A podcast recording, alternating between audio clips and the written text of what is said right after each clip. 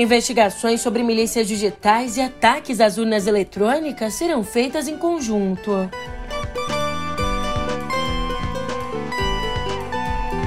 E nova rodada da pesquisa CNT-MDA aponta queda na distância entre Lula e Bolsonaro no primeiro turno das eleições.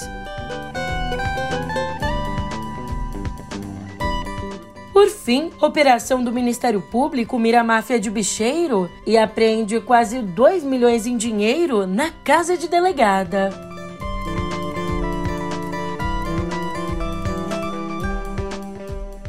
Um ótimo de uma ótima tarde, uma ótima noite para você. Sim, eu sou a Julia Kekia e eu voltei, agora para ficar. Um pouquinho mais foca do que de costume, mas bola pra frente, porque hoje é quarta-feira, dia 11 de maio, e é claro que eu não me esqueci de perguntar. Vem cá, como é que você tá, hein? Por aqui a gente já mata a saudade, já começa a nossa conversa com o tema pra lá de quente, que passa pelo Supremo e pelo Executivo. É, eu já te conto tudo isso no pé do ouvido.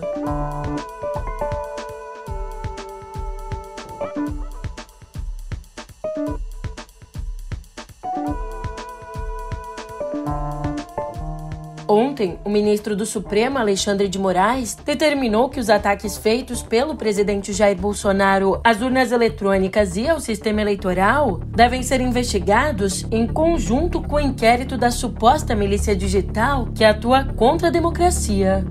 Antes, em fevereiro, Moraes já havia autorizado a Polícia Federal a usar, ali no inquérito das milícias digitais, provas sobre o vazamento por Bolsonaro de uma investigação sigilosa no TSE. Mas a unificação dos inquéritos atende mesmo a um pedido da Procuradoria-Geral da República.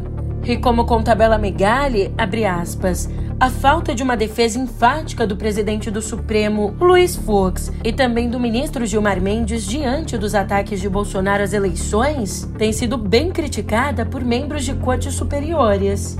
Essa postura de ambos de poupar o presidente é atribuída por magistrados a um outro processo que ocorre na cúpula do Judiciário, o processo de escolha de juízes para integrar o STJ. Hoje, tanto Fux quanto Gilmar trabalham para emplacar afiliados na lista quádrupla que será elaborada hoje pelos próprios ministros do STJ. E é dessa lista que Bolsonaro vai escolher os dois novos integrantes da corte. Fecha aspas. Aliás, falando no Supremo, ontem o Senado aprovou a PEC que eleva de 65 para 70 anos a idade máxima com que uma pessoa pode ser nomeada para os tribunais superiores, incluindo aí o STF. Essa proposta, que já passou pela Câmara e será promulgada pelo Congresso, foi resultado de um acordo com o Planalto, que ganha um leque maior para indicação de aliados a essas cortes. E também ontem o Palácio do Planalto e a Advocacia Geral da União afirmaram em ofícios ao Supremo que o indulto concedido por Bolsonaro ao deputado Daniel Silveira é constitucional e não pode ser revisto. De acordo com os dois documentos, a medida é uma competência privativa do presidente.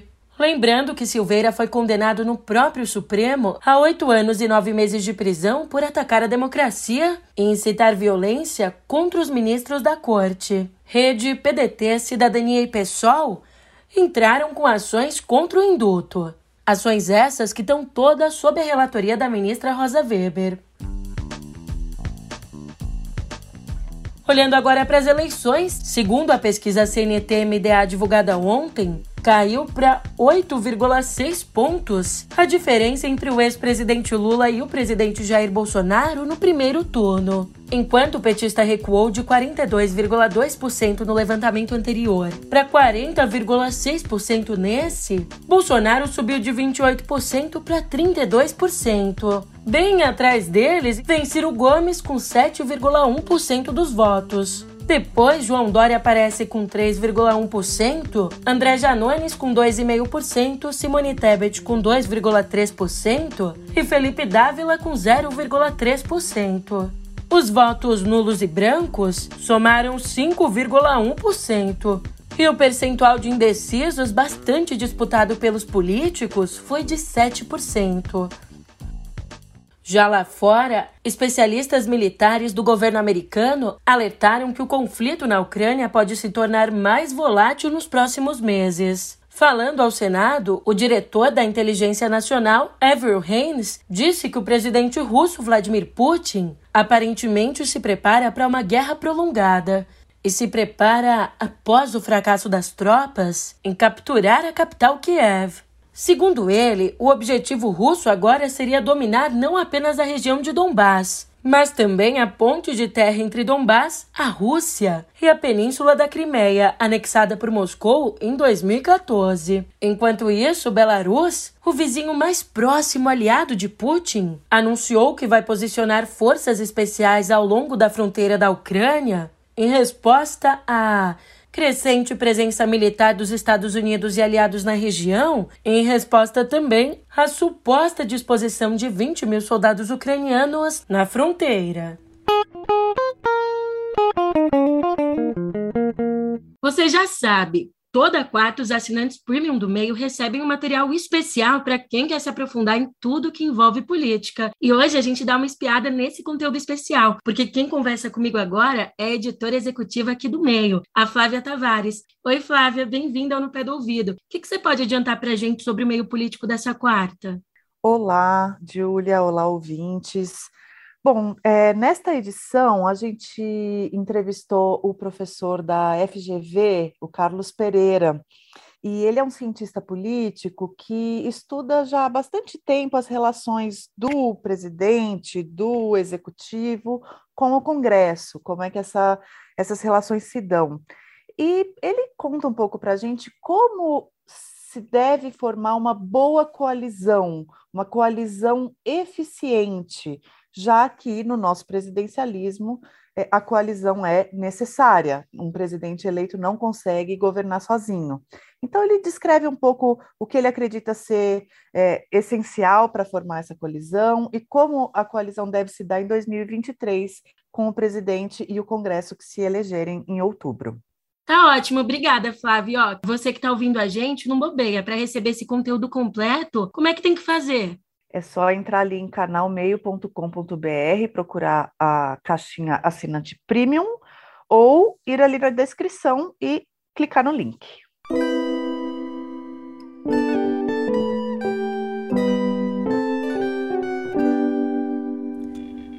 Aqui em Viver, eu te conto que o Ministério Público do Rio fez ontem uma operação contra uma rede de jogos de azar comandada pelo bicheiro Rogério de Andrade e com participação do ex-PM Rony Lessa. Já preso por envolvimento no assassinato em 2018 da vereadora Marielle Franco e do motorista Anderson Gomes. Na ação foram presos dois delegados da Polícia Civil, a Adriana Belém, que estava licenciada, e Marco Cipriano. Inclusive, na casa dela, os agentes apreenderam cerca de 1 milhão e 800 mil reais em dinheiro, o que levou a justiça a decretar a prisão preventiva de Adriana. Já na casa de Cipriano foi encontrada uma cópia da autorização judicial para a operação de ontem, o que indica vazamento de informações. Aliás, Belém será defendida pela advogada Luciana Pires, que participa da defesa do senador Flávio Bolsonaro no caso das rachadinhas da Alerj.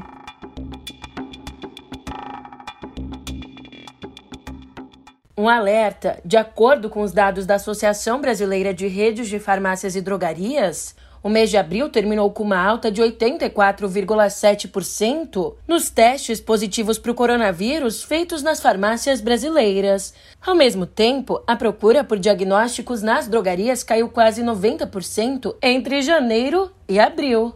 Na avaliação de especialistas, a redução se deve à liberação de autotestes e à sensação de segurança provocada pela queda nos números gerais da doença. Mas, ó, para os especialistas, a redução no total de testes acaba aumentando o risco de pessoas contaminadas transmitirem o vírus sem saberem. E falando em Covid, a Justiça do Amazonas rejeitou a denúncia contra o ex-ministro da Saúde, o Eduardo Pazuello, por improbidade administrativa ali na crise do oxigênio em Manaus. Crise que aconteceu em janeiro do ano passado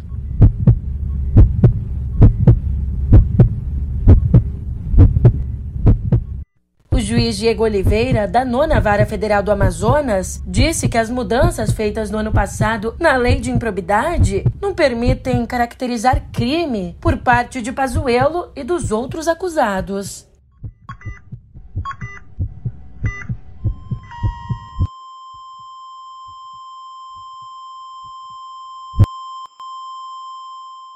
E ontem, a Câmara instalou a comissão externa que vai acompanhar as investigações sobre violência contra os Yanomamis de Roraima. No total, serão 13 deputados, comandados pela única indígena na casa, a Joênia Wapichana. Para você entender, o legislativo acabou se mobilizando após surgirem denúncias de que uma menina Yanomami de 12 anos teria morrido após ser estuprada por garimpeiros na comunidade de Aracaçá. Mas até agora, a Polícia Federal diz não ter encontrado indícios do crime.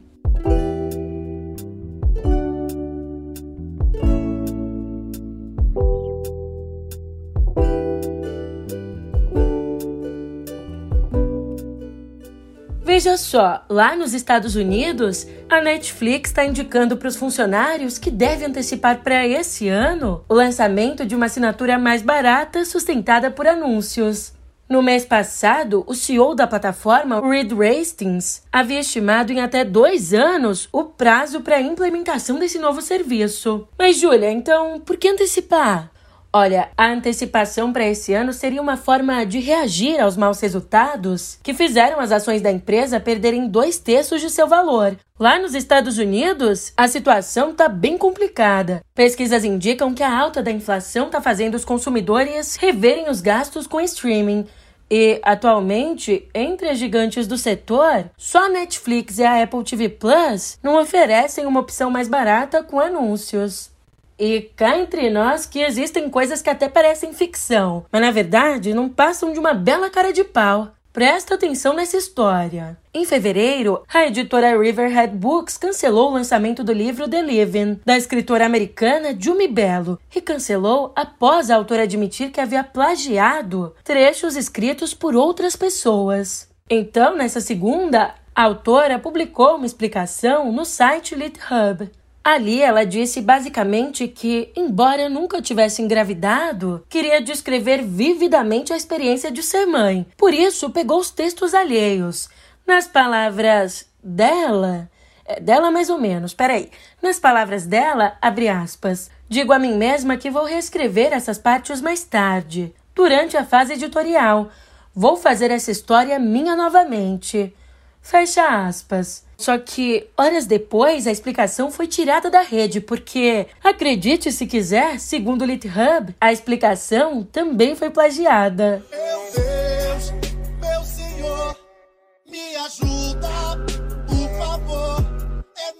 E depois dessa a gente até muda de assunto, né? Premiada aí com o Oscar de melhor atriz coadjuvante esse ano por Amor Sublime Amor, Ariana DeBose aparecerá como convidada recorrente na quarta temporada de Westworld, que estreia no dia 26 de junho na HBO Max.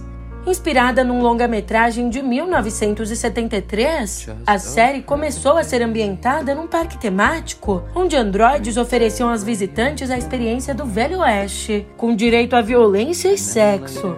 Até que as máquinas se rebelam. E agora a quarta temporada da série, que acabou de ganhar o primeiro teaser, se passa no mundo real, num futuro bem próximo. Feed animals. Believe this is the first time.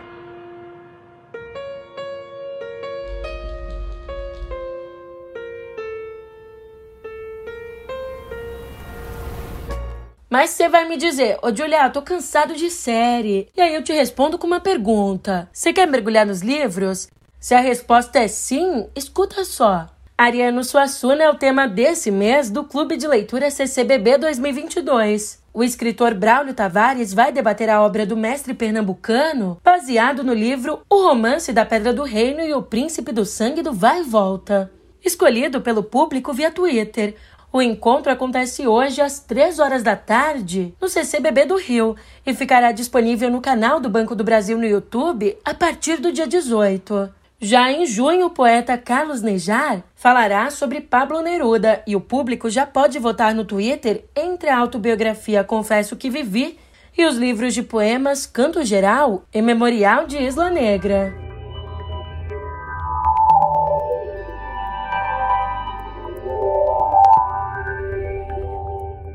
Fim de uma era.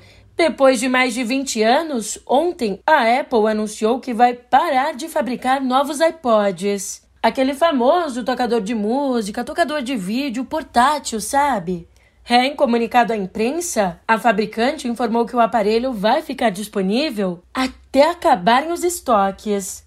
Quando foi lançado lá na era medieval, brincadeira, que é difícil imaginar um mundo sem iPod, né? Quando foi lançado lá em 2001, o iPod representou uma revolução, uma grande mudança na forma como as pessoas ouviam, consumiam a música e foi responsável por dar um impulso à luta anti-pirataria na indústria fonográfica. Além disso, o iPod foi a porta de entrada para a era dos smartphones. A última versão, a mais recente do aparelho, foi lançada em 2019, sendo o iPod Touch.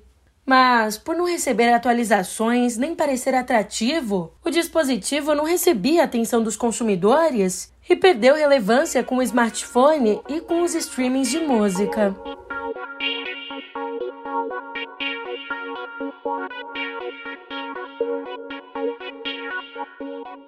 E polêmica na área. Caso conclua a aquisição do Twitter, Elon Musk disse que vai trazer de volta à plataforma o ex-presidente dos Estados Unidos, o Donald Trump, que foi banido por ali.